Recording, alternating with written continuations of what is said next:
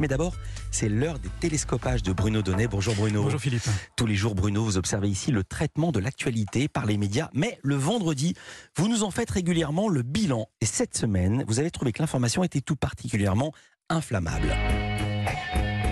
C'est une petite musique qui s'est installée tout doucement. Une petite musique qui évoquait un peu plus que la chaleur, la fournaise, le brasier. Alors, au commencement, et parce que je regardais lundi le journal télévisé d'Arte, j'ai cru que cet ardent réchauffement tenait à la publication du tout dernier rapport du GIEC et à ses conclusions préoccupantes. Les années les plus chaudes que nous avons vécues jusqu'à présent seront parmi les plus fraîches d'ici une génération. Du coup, je me suis imaginé que la bande son de cette chaude semaine médiatique pourrait probablement se résumer à ce joli refrain estampillé Niagara. Pendant que les champs brûlent, j'attends que mes larmes viennent.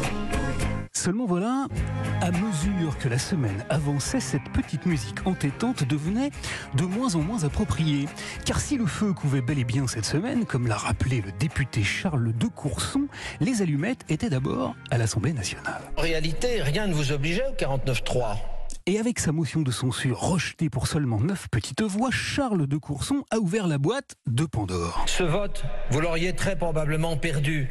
Mais c'est la règle en démocratie. Car cette semaine, le feu aura essentiellement été social. 49-3, on n'en veut pas 49-3, on n'en veut pas Il couvait depuis plusieurs semaines et les télévisions n'ont eu aucune difficulté à en, à en identifier le carburant. La grève des éboueurs va fournir le combustible aux contestataires. Toute la semaine, les journalistes ont insisté sur ces images de poubelles amoncelées et c'est à ce moment-là que la bande-son a changé. Car les poubelles sont tombées à point nommé. Afin que nous puissions y mettre quoi Eh oui, le feu, c'est extrêmement télégénique. Voilà pourquoi toutes les chaînes nous les ont très largement montrées, ainsi que les heures qui ont rythmé les manifestations. Les face-à-face se transforment parfois en mêlées confuses. Les coups de matraque pleuvent. Avec une mention spéciale tout de même pour BFM TV, qui a retransmis en direct et tous les soirs de la semaine ces images d'incendie au point qu'on n'avait plus tout à fait l'impression de regarder une chaîne d'information, mais bien un clip, un clip signé Ayam.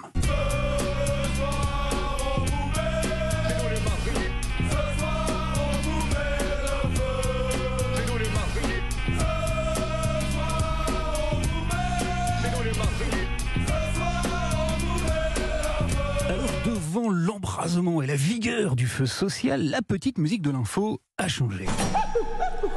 Car l'actualité réclamait un pompier. Personnellement, j'aurais bien envoyé Sacha Distel. Est-ce qu'on a fait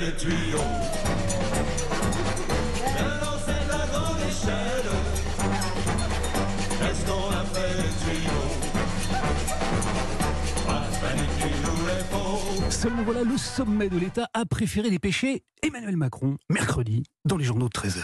Mais on ne peut accepter ni les factieux ni les factions. Voilà, alors en entendant cette phrase, un Bruno Guillon qui anime le jeu Chacun son tour sur France 2 a bien tenté de mettre en garde notre président de la République. Ça, ça, ça va pas donner grand chose. Ça, je vous l'annonce. Seulement voilà, Emmanuel Macron n'en a tenu aucun compte, car dans la lance à incendie qu'il avait emportée avec lui, le président de la République y a collé de l'essence. Et s'il faut derrière endosser l'impopularité aujourd'hui, je l'endosserai. Résultat, les mécontents ont été immédiatement convaincus. Là, il nous a tous convaincus de, de rester le plus longtemps possible. Euh, clairement, ce, ce président, il est, il, est, il est totalement déconnecté.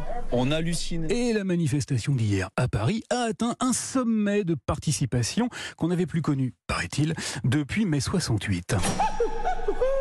Mais les flammes cette semaine, elles n'étaient pas uniquement à l'Assemblée nationale ou dans la rue. Je suis très en colère. Très, très en colère. Non, figurez-vous que le feu couvait aussi au Sénat. Xavier Niel, le patron de Free, y a été auditionné hier et le sénateur républicain Patrick Chaise lui a reproché de pratiquer des prix, tenez-vous bien, beaucoup trop bas. Je, je comprends pas d'ailleurs que vous avez une politique tarifaire agressive qui euh, donc euh, annonce une stabilité de vos tarifs sur euh, les, les années qui viennent. Alors Bon, ma question c'est est-ce tenable? Alors, eh bien alors Xavier Niel s'est mis en boule, en boule de feu. Vous êtes en train de me dire augmenter vos prix?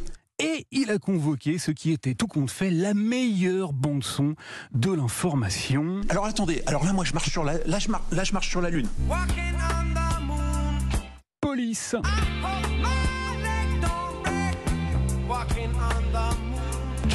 Philippe, quand l'actualité marche à ce point sur la tête et s'enflamme dans de telles proportions, la police fait toujours davantage recettes que les pompiers.